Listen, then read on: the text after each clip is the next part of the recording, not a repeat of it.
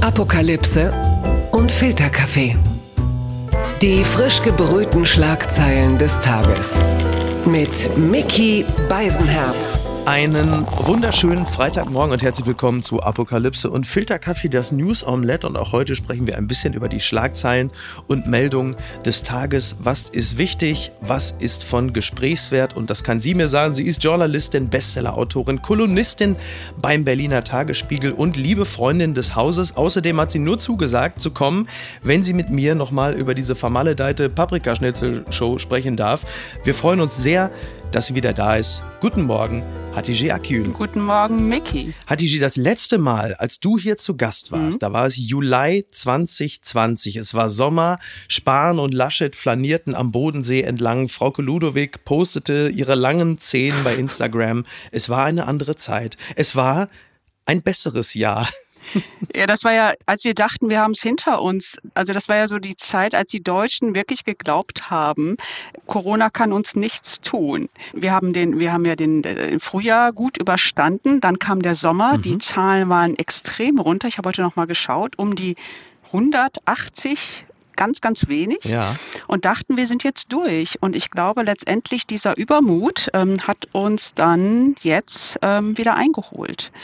Und jetzt sind ja wirklich alle wieder daran, äh, ganz besonders die Kanzlerin, immer wieder wie auf so Kinder einzureden und zu sagen, ihr müsst noch durchhalten, ihr müsst noch durchhalten. Die tut mir mittlerweile so leid, dass sie immer wieder sagen muss, ihr müsst durchhalten, weil wenn wir es jetzt nicht machen, dann steigen die Zahlen wieder. Und ich habe mittlerweile den Eindruck, dass sie eigentlich auch gar keine Lust mehr hat, es immer wieder zu sagen.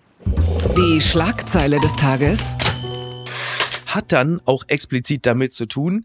Interview mit Angela Merkel, Zitat, wir dürfen keine falschen Hoffnungen wecken. Gestern Abend war Angela Merkel im Exklusivinterview mit NTV und RTL und dort warnte sie vor überalten Lockerungen. Zitat, ein schnelles Öffnen, um schnell wieder zuzumachen. Das haben leider viele unserer Nachbarn gemacht.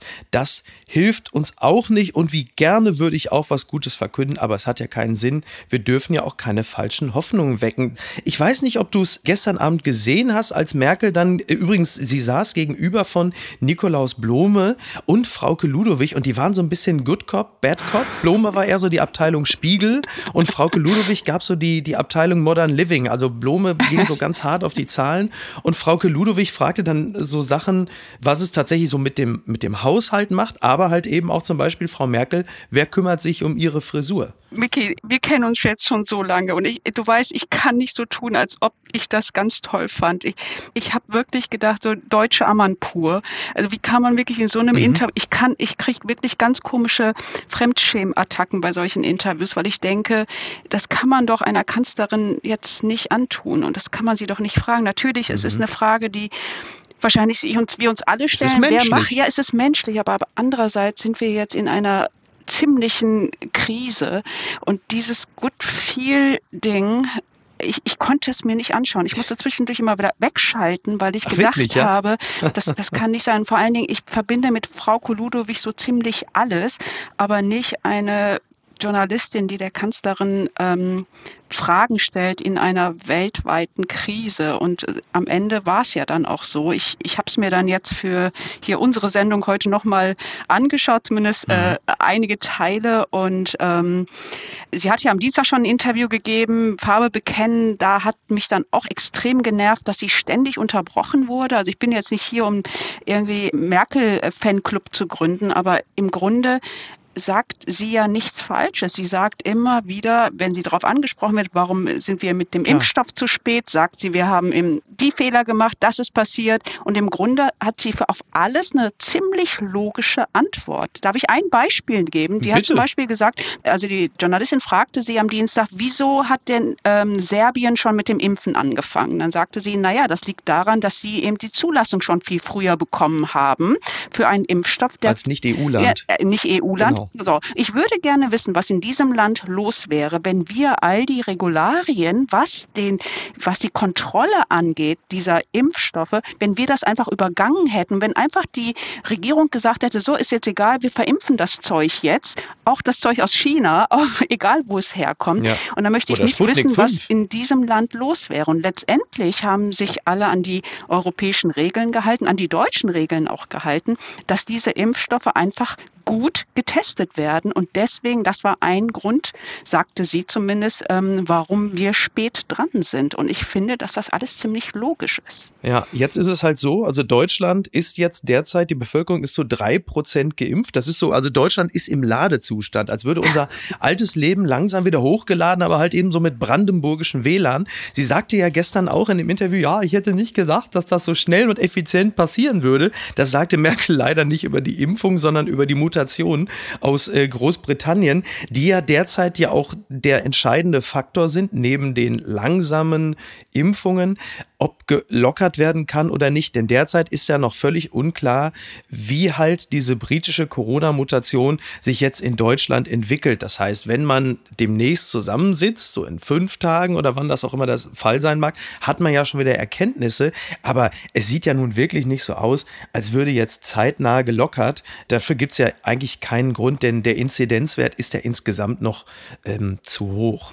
Also die erwarten ja, dass ab Mitte Februar es unter 50 kommt, aber ich glaube, glaube, das ist gar nicht mehr das mhm. Thema. Ich glaube, letztendlich wir brauchen eine andere Strategie. Also diese Strategie, Lockdown, warten, bis die Zahl runtergeht, wieder öffnen, dann gehen die Zahlen wieder hoch, Lockdown, dann gehen die Zahlen wieder runter. Ich glaube, das ist so eine never-ending Story. Ich glaube, da muss jetzt eine andere Strategie her. Und ähm, ich habe einen ziemlich interessanten Ansatz heute gelesen von einem Wissenschaftler, mir fällt sein Name jetzt gerade nicht ein, aber ich fand, den, ich fand den Ansatz sehr, sehr gut, nämlich zu sagen. Darf ich dich kurz unterbrechen äh, und auf deine eigene Zeitung verweisen? Ja, gerne. Denn da stand Genau, da stand es nämlich drin. Richtig. Blattgold. Und zwar die Titelzeile, wie Deutschland schon im März fast Corona-frei werden kann. Und dieser Wissenschaftler, den du meinst, ich gehe davon aus, dass ja. du ihn meinst, ist Michael Halleck, ja, genau. Direktor der Klinik für Innere Medizin an der Uniklinik Köln. Und was hat der gesagt, Hatice? Der hat gesagt, das, was ich ihm gerade gesagt habe, dieses äh, Lockdown, untergehen, Lockdown, runtergehen, dass das nicht eben die richtige Strategie ist, sondern die Strategie ist viel besser, nämlich diese No-Covid-Strategie zu fahren, nämlich jetzt nicht das ganze Land runterzufahren, sondern wirklich nur die Orte oder dort, dort, wo etwas ausbricht, dort, wo der Virus ausbricht und dort das dann zu schließen, so wie das zum Beispiel auch Australien macht mhm. und dann ähm, diese No-Covid-Strategie zu fahren. Und dann macht man eben nicht das ganze Land zu, sondern wirklich nur die Bereiche, wo dann das ausbricht. Und vor allen Dingen ist das ja dann auch wieder nachvollziehbar. Letztendlich geht es doch darum, diese Ausbrüche nachvollziehen zu können, dass die Gesundheitsämter hinterherkommen genau. und das nachverfolgen zu können. Und ich glaube, das ist gar nicht mal so dumm. Also eigentlich, wir kommen nicht weiter immer wieder mit diesem laschen Lockdown und dann warten, bis die Zahlen runtergehen. Weil, ja. okay, jetzt zum Sommer hin werden wahrscheinlich die Zahlen wieder runtergehen, weil es wärmer wird. Aber ich glaube, im Winter ja. hängen wir dann wieder da drin. Und ich habe ja die ganz große Hoffnung wirklich, dass wir jetzt mit dem Impfstoff, dass das jetzt wirklich über Nacht passiert. So wie es ja auch über Nacht passiert ist, dass dieser Impfstoff plötzlich da war. Also ich ja. meine, äh, Miki, das letzte Mal, als wir gesprochen haben, haben wir gedacht, oh Gott, Irre, ne? niemals werden wir nächstes Jahr einen Impfstoff haben. Und ähm, ich glaube, das wird jetzt relativ schnell schnell gehen. Ja, also dein Wort äh, in äh, Biontechs Ohr. Ähm, von mir aus äh, kann ja jetzt auch Putin mit Sputnik 5 um die Ecke kommen. Jens Spahn hat übrigens, das fand ich auch sehr interessant, forderte ein baldiges Ende des harten Lockdowns. Das schrieb unter anderem die FAZ, Zitat, wir können nicht den ganzen Winter in diesem harten Lockdown bleiben. Ich weiß nicht, ob Jens Spahn mal in seinen Kalender geguckt hat, aber am 1. März beginnt der Frühling. Faktisch sind wir den ganzen Winter in dem harten Lockdown geblieben, beziehungsweise Futur 2, wir werden dort geblieben sein. Der hat doch von der Woche ja noch was lang. komplett das Gegenteil gesagt. Also ich glaube, das ist eher so das Problem, was ich habe, dass man am Ende gar nicht mehr so sich darauf, also ich, ich habe wirklich Verständnis dafür. Das ist etwas, das gab es in diesem Land noch nie. So, es ist eine Pandemie. Merkel hat irgendwie in dem Interview, glaube ich, heute oder am Dienstag gesagt, die letzte große Pandemie war eben die spanische Grippe und jetzt sind wir halt vor einer Situation, da muss ja jeden Tag neu neu gedacht werden. Also ich habe schon Verständnis dafür, dass man Dinge revidiert oder auch neu bemisst.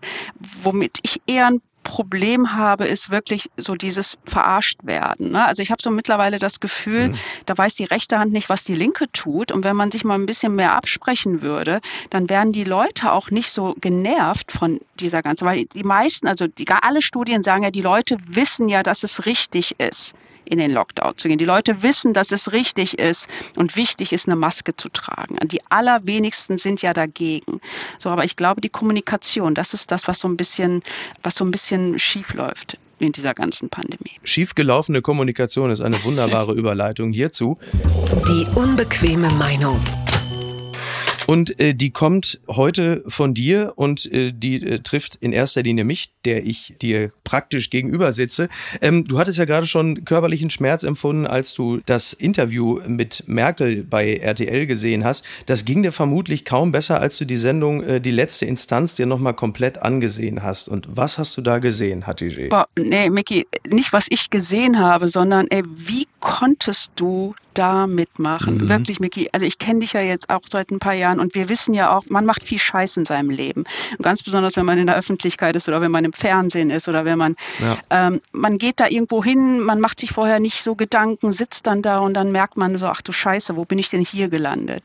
Und ich habe mir die Sendung echt nochmal angeschaut. Es geht letztendlich auch gar nicht darum, dass diese Sendung mit dem Thema stattgefunden hat. Womit ich ein Riesenproblem hatte, war erstmal, dass du da saß, ja. weil ich auch gemerkt habe, diese falsche Höflichkeit. Ich kenne ja mittlerweile auch deine Körpersprache, wie du an deinen Fingernägeln geknibbelt hast. Ich habe das gesehen und ich habe nur gesagt, scheiße, der fühlt sich echt unwohl da.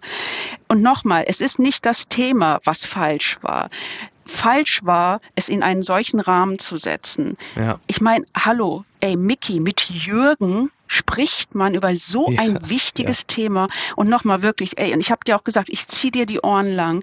Guck mal, wir beide kommen aus dem Ruhrgebiet, wir beide sind ungefähr gleich alt. Wir wissen, was vor 30 Jahren in unserer Kindheit war. Das ist eine ganz andere Zeit, als es heute ist. Wenn wir früher auf dem Schulhof Spaghettifresser oder Knoblauchfresser oder Kartoffelfresser gesagt haben, ist das eine ganz andere Dimension als heute. Ja. Heute, überleg mal, du bist Vater, ich bin Mutter, wir haben eine ganz andere Gesellschaft, wir haben die AfD im Bundestag. Wir haben Drohungen, wir haben Morddrohungen im Internet von Leuten, von Journalisten. Du kriegst auch Drohungen, ich krieg Drohungen. Das sind wirklich ernste Themen, über die wir hier sprechen. Wir reden hier nicht, das ist kein Humor. Und ein solch wichtiges Thema in Humor zu packen, war so unfassbar falsch, dass ich gar keine, also ich weiß gar nicht wohin mit meiner Empörung. Redet doch über dieses Thema mit Leuten, die auch was dazu zu sagen haben, ja. aber doch nicht mit einem Jürgen, doch nicht mit einem Jürgen. Und das geht einfach nicht. Und was mich wirklich wahnsinnig enttäuscht hat, ist, Micky, dass du nicht irgendwann gesagt hast, ich habe gemerkt, dass du dich wirklich unwohl gefühlt hast dort in dieser Runde,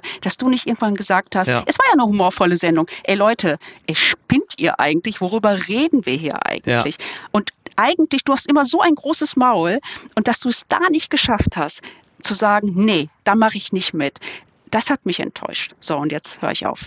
Ja, nee, nee, du hast ja, du hast ja komplett recht. Also tatsächlich ist es so, und das, das ist natürlich ähm, auch die eigene Hybris. Weißt du, du, das ist, du bist ja Teil einer solchen Staffelproduktion. Da gibt es da mehrere Sendungen und meistens wird über banale Themen gesprochen. So, und dann kommst du da hin und denkst auch so, ja, komm, da, man kann ja über alles reden und dann sitzt du in der Sendung und dann merkst du plötzlich drin, dass das alles so verrutscht und dann sitzt da noch Gottschalk da, so der Held deiner Kindheit, und der erzählt dann plötzlich auch sowas. Und genau das, du bist dann aus, aus falscher Höflichkeit, intervenierst du einfach nicht genug. Und punktuell, du hast es ja gesehen, sag ich ja schon mal was. Ne? Man sagt ja schon mal, man weist mal auf Sprachsensibilität hin oder auch Milski, dass dieser Post mit den Nordafrikanern, die Drogen verkaufen und der Hohenzollernbrücke, dass man das so nicht schreiben kann. Und insgeheim denkst du, ja, ich habe ja wenigstens was gesagt, aber stellst am Ende natürlich fest, dass das absolut nicht ausreichend ist und aus falscher Höflichkeit irgendwann fügst du dich so und sitzt da und denkst,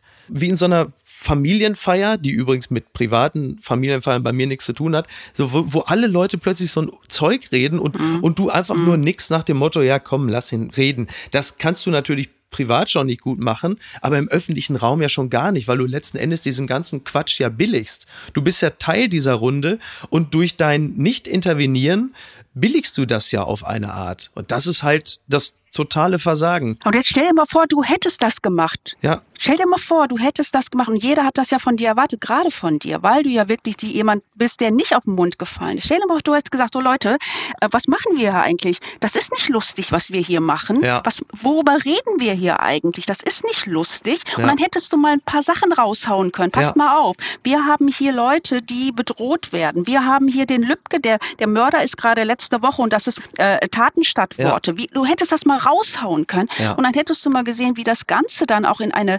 Ernsthaftigkeit gekommen wäre. Und dann hätten die anderen auch nicht mehr ihre billigen Witze machen können. Und das ist das, was mich am meisten genervt hat. Diese billigen Witze, dieser Wohnsitzwitz von Schöneberg, der da ja, ja. auf der Shitstorm gerechtfertigt war. Und dann hättest du doch sagen können, Moment mal Leute, wie reden wir jetzt über einen Shitstorm gegen Schöneberger? Lass uns doch mal bitte über ja, Morddrohungen von Leuten und von Mord reden, die in diesem Land standen. Wir leben in einer anderen Zeit, Mickey, und das muss den Leuten auch klar sein. Wir leben nicht mehr in der Zeit, wo wir einfach so lapidar vor uns hin quatschen können.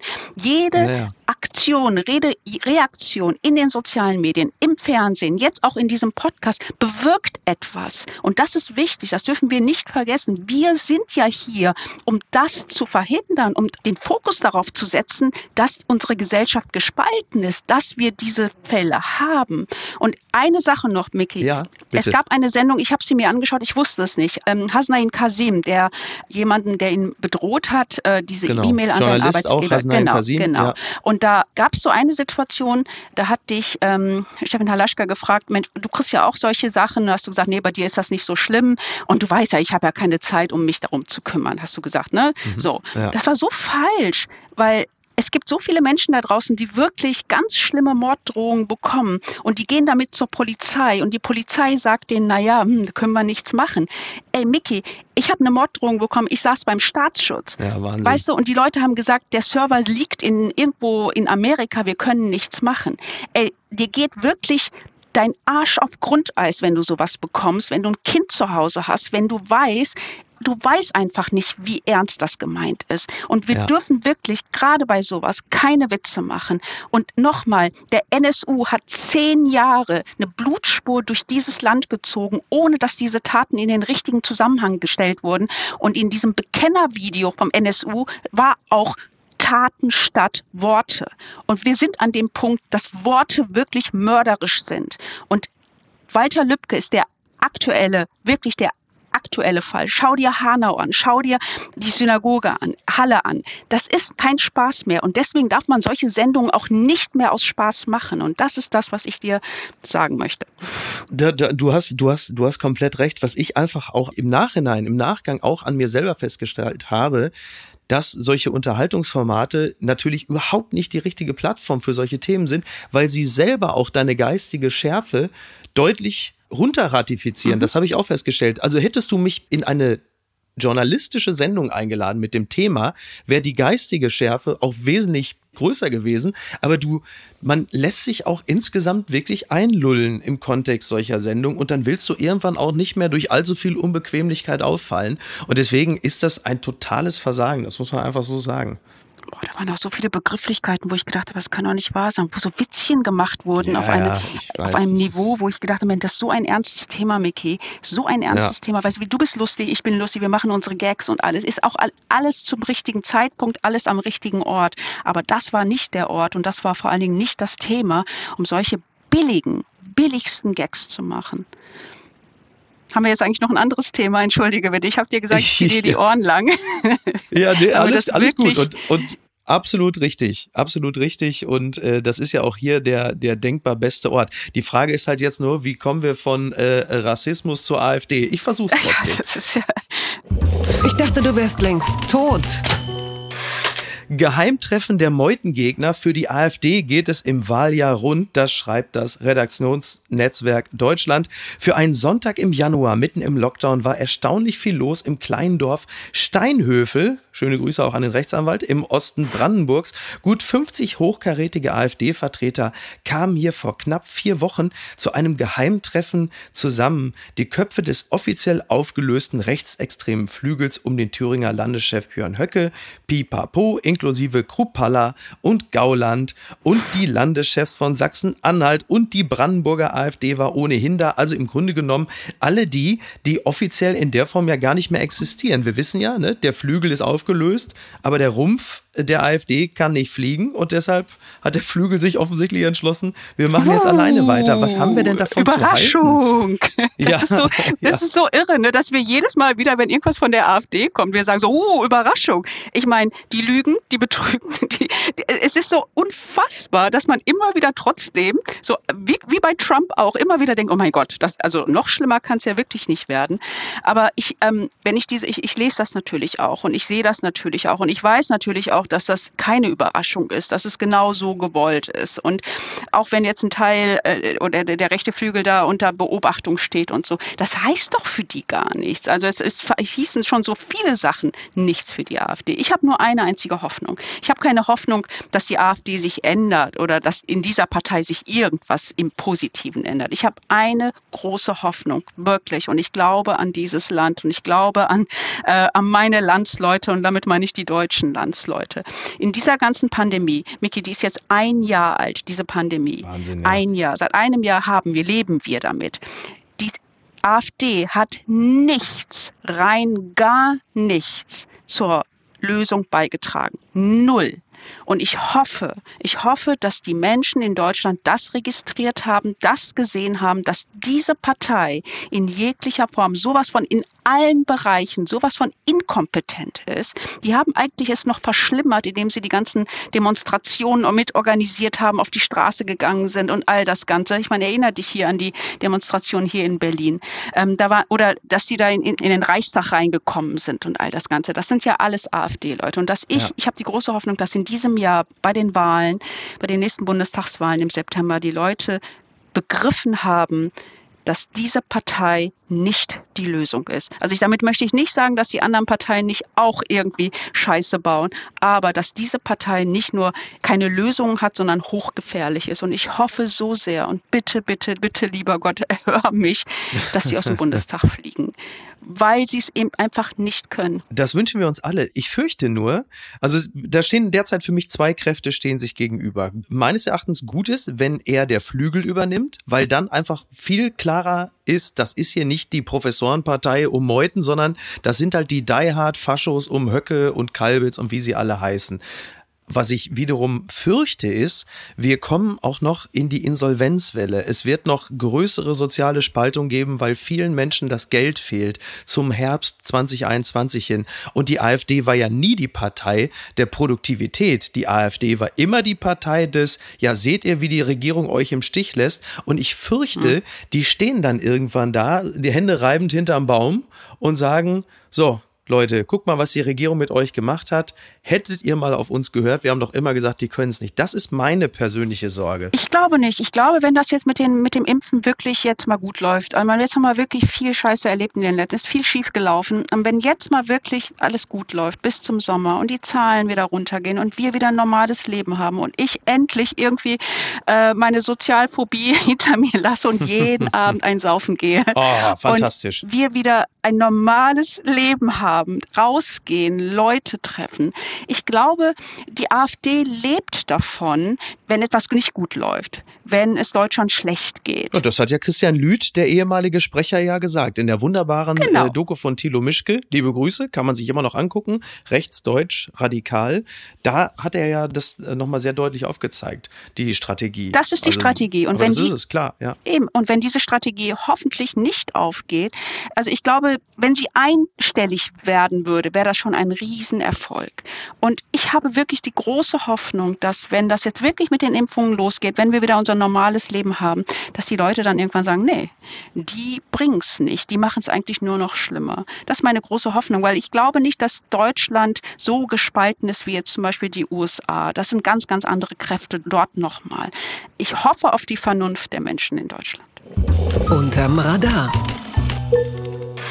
Amazon will offenbar Überwachungskameras in Lieferfahrzeuge einbauen. Das meldet der Spiegel. Werden Amazon-Lieferboten in den USA künftig bei ihrer Arbeit gefilmt? Der Online-Versandhändler plant Berichten zufolge entsprechende Schritte, angeblich zur Sicherheit der Fahrer. Ja, das ist ja mal eine Amazon-Doku, die dann noch mehr schockiert als die über die Bildredaktion. Ob die von Amazon wirklich wollen, dass das alles gefilmt wird, was da geschieht? Komma, Hatigé? Ah, wieder so Überraschung. Oh mein Gott, Amazon ja. will Kameras. Schlecker meine, auf Rädern, ne? Ja, was haben die bisher noch nicht gemacht, als dass das eine Überraschung sein könnte. Also mich überrascht es nicht. Ich möchte hiermit ja. auch hier erwähnen, wenn wir schon mal hier bei äh, 100.000 mhm. Zuhörern sind, dass ich nicht bei Amazon bestelle. Ich habe, glaube ich, das letzte Mal bei Amazon, da haben die, da gab es die, glaube ich, ganz frisch hier in Deutschland. Da habe ich ein einziges Mal bestellt und ich irgendwie, ich habe so den Eindruck, also erstmal für mich ist es so, ich kriege alles, was ich über Amazon bestellen könnte, kriege ich auch woanders auf einem Online. Also ich gehe dann auf karstadt.de oder galeria.de und da ist das gleiche auch. Also ich gehe dann Ach, direkt auf die Du bist die das, die online bei Karstadt genau. bestellt?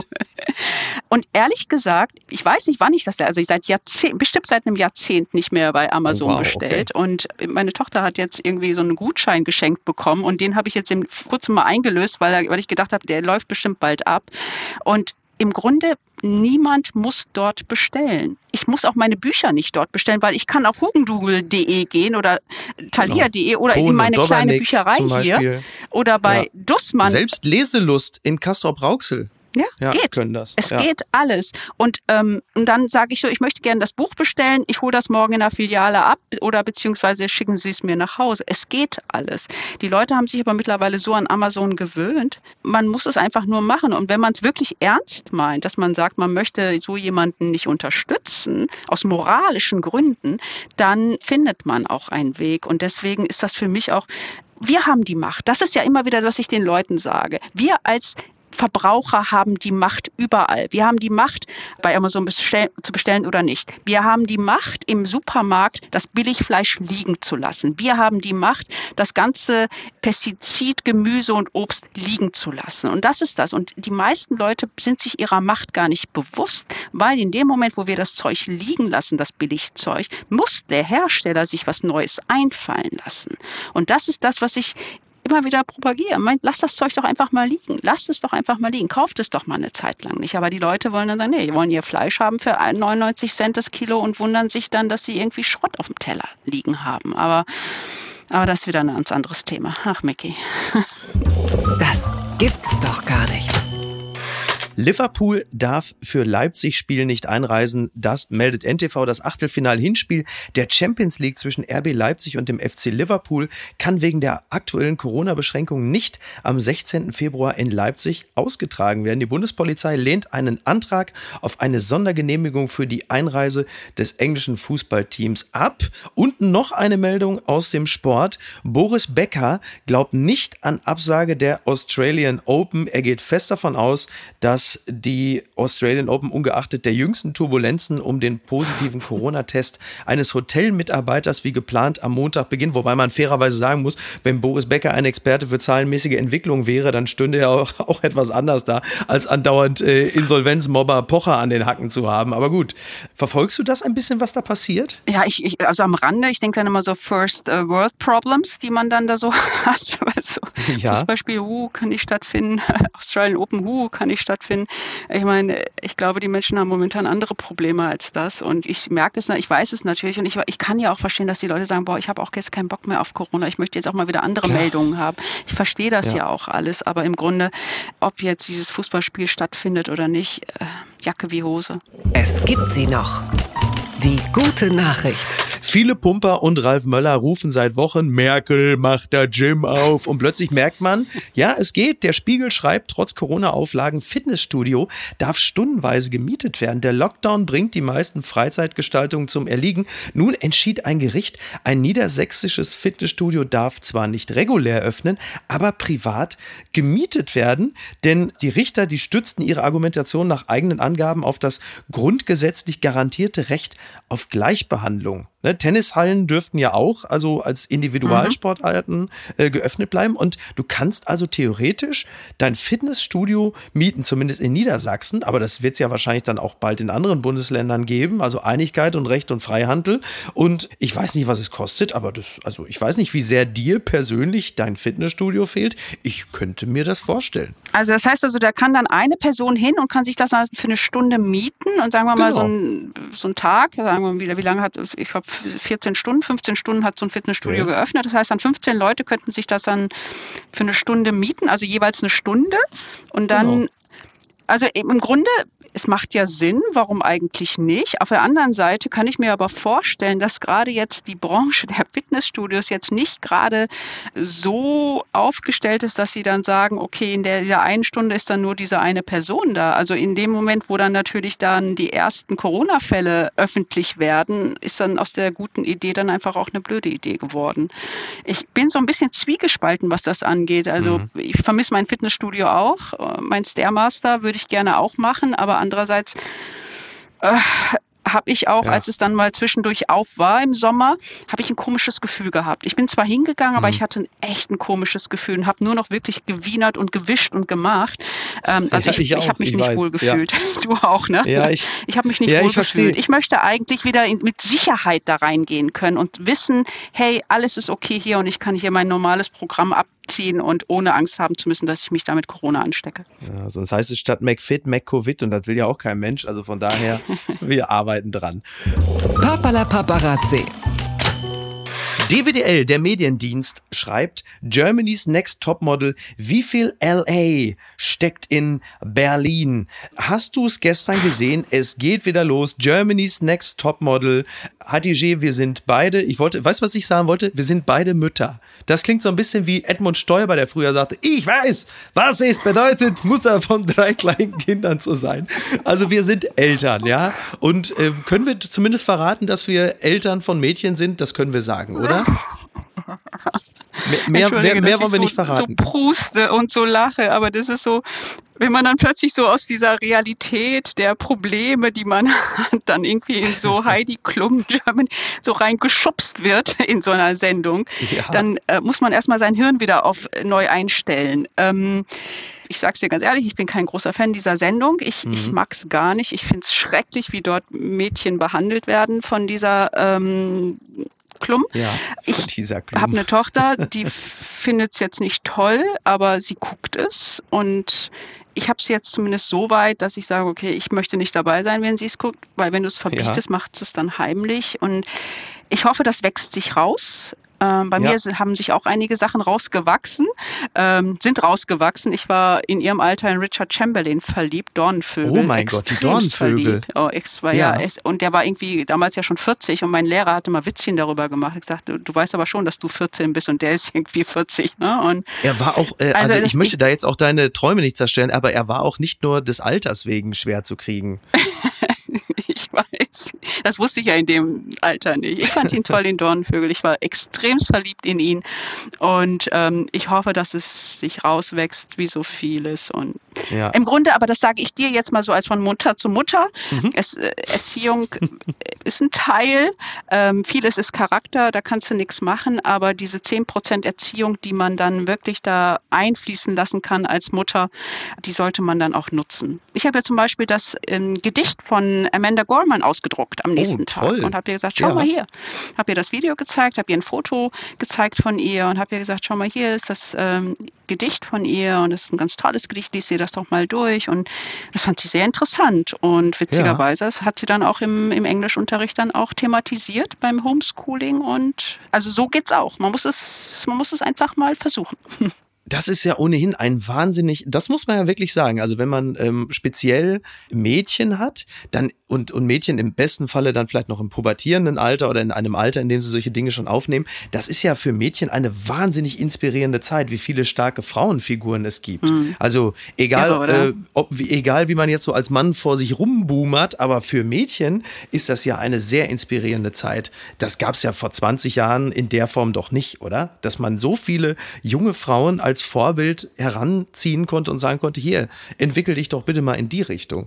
Ja, man hatte halt zu unserer Zeit, also zu meiner Zeit gab es eben die, die, die älteren Feministinnen ne, der 60er, 70er Jahre, ne, die kannte man schon und die, die waren so die, ne, die Ikonen. Aber Oder halt Samantha Fox. Recht, also, Samantha Fox, genau. Also das Gute heute ist, dass du wirklich diese jungen Mädchen hast und die jungen Frauen hast, wo sie auch eine Verbindung aufbauen können. Also du musst halt nicht irgendwie in die Geschichte gehen und sagen, schau mal hier und diese Frau, die hat in den 60er Jahren für unsere Rechte gekämpft, sondern du kannst sagen, hier, schau mal hier, Amanda Gorman ja. und schau mal hier.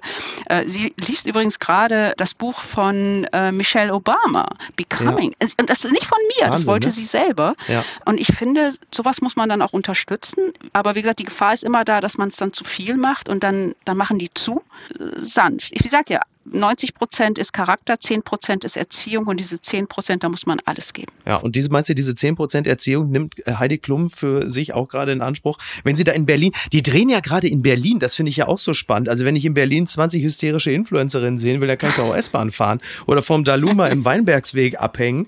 Und es gibt ja im Grunde genommen in einer kompletten Staffel äh, Germany's Next Topmodel eigentlich nur einen Sternchen, also Gänse, Gänsefüßchen, unterhaltsamen Programmpunkt. Und das ist, wenn irgendeine mit tollen Haaren eine Kurzhaarfrisur bekommt. Und das ist doch im Sinne des Infektionsschutzes derzeit doch gar nicht möglich. Der Friseur fällt doch auch noch weg. Warum gucke ich das denn dann? Erstmal das. Es ist ja ganz gut für die Mädchen. Weißt du, was das für ein unglaublich psychischer Druck für Mädchen ist, für junge Mädchen ist, wenn sie ihre Haare abgeschnitten bekommen? Also ich meine, ja, du hast auch eine Tochter. Eine Tochter ist fünf, die wird durchdrehen. Ist, die wird durchdrehen. Ja, eben. Und das ist, das ist wirklich Psychoterror. Ja. Ich finde, manche Sachen, was in dieser Sendung passiert, ist Psychoterror. Und äh, ich habe extreme Probleme damit und ich wundere mich, dass es immer noch läuft. Offensichtlich gibt es einfach immer noch genug Mädchen, die das interessant finden oder schön finden oder auch so sein möchten. Und ich hoffe so sehr. Und da bin, bist du auch wieder gefragt als Vater. Ähm, deine Tochter so zu erziehen, dass sie vielleicht nicht den Wunsch haben zu sagen, ich möchte mich gerne so präsentieren. Ich bin, du würdest es nicht glauben, äh, dass ich als alter weißer Cis-Mann bin ich derjenige, der meiner Tochter sagt, es muss doch nicht immer rosa sein oder du kannst doch auch Ärztin werden. Aber derzeit ist sehr viel Barbie angesagt und ich habe überhaupt gar keine Möglichkeit dagegen anzugehen. Also, aber es, Bist du auch nicht, nicht aber das geht vorbei. Ganz weit vorne. Die Mopo berichtet darüber, dass in Hamburg doch bitte mehr Obdachlose in Hotels untergebracht werden mögen, unter anderem das A und O-Hostel in Hammerbrook macht das. Das äh, möchte ich eigentlich nur hinten raus sagen. Das ist so eine tolle Möglichkeit. Die Hotels sind leer, sie können kaum Leute beherbergen. Es ist arschkalt in Hamburg, es wird noch kälter. Das ist doch eine, ist doch eine super Aktion, über die äh, die, die Hamburger Morgenpost da berichtet hat. Das kann man doch nur gutheißen. Oder siehst du da irgendwo einen Pferdefuß an dieser ganzen Geschichte? Fragst, fragst du mich? Natürlich nicht, in keinster Weise. Ich meine, die Hotels sind ja wirklich leer. Und ich kann mir auch vorstellen, dass wenn die Angst haben, also die sollen es ja nicht kostenlos machen. Die Stadt kann ja vielleicht irgendwie ein bisschen genau. was beisteuern. Also es soll, ne, und also das ist ja wirklich die einfachste Art und Weise, mal was Gutes zu tun. Ne? Und es, es stört niemanden, es wird niemandem Platz weggenommen, die Zimmer stehen eh leer. Und wenn das dann alles vorbei ist und das dann wieder vermietet werden kann, dann schickt man dann Putztrupp durch, macht das wieder sauber und gut ist. Also manche Dinge muss man dann auch echt nicht so verkomplizieren. Das wäre wirklich echt, da könnte Hamburg wirklich mal so als Vorreiter sagen, so wir machen das jetzt, wir setzen das jetzt um. Wäre eine schöne Sache für die schöne Stadt Hamburg. Oder? So machen wir's. Also, mhm. Hatice, ich danke dir sehr für diesen leidenschaftlichen Tagesbeginn. Und äh, jetzt sind wir alle wach. Und können ins Wochenende starten. Vielen Dank, das war sehr schön wieder mal und äh, ich würde mich sehr freuen, wenn du wiederkommst. Und du musst es gar nicht so lang werden lassen äh, zum nächsten Mal. Okay, und du versprichst mir auch was. Ja. Keine Witze mehr über Rassismus. Bitte, nee, also das, das kann ich dir versprechen. Ge, ge, nimm mich beim okay. Wort. Okay. Okay, also, mach's Alles gut, klar. bis denn. Ciao. Dann, tschüss. Tschüss. Apokalypse und Filtercafé ist eine Studio Bummens Produktion mit freundlicher Unterstützung der Florida Entertainment. Redaktion Niki Hassania. Produktion Laura Pohl. Ton und Schnitt Niki Franking. Neue Episoden gibt es jede Woche montags, mittwochs und freitags, überall, wo es Podcasts gibt. Stimme der Vernunft und unerreicht gute Sprecherin der Rubriken Bettina Rust.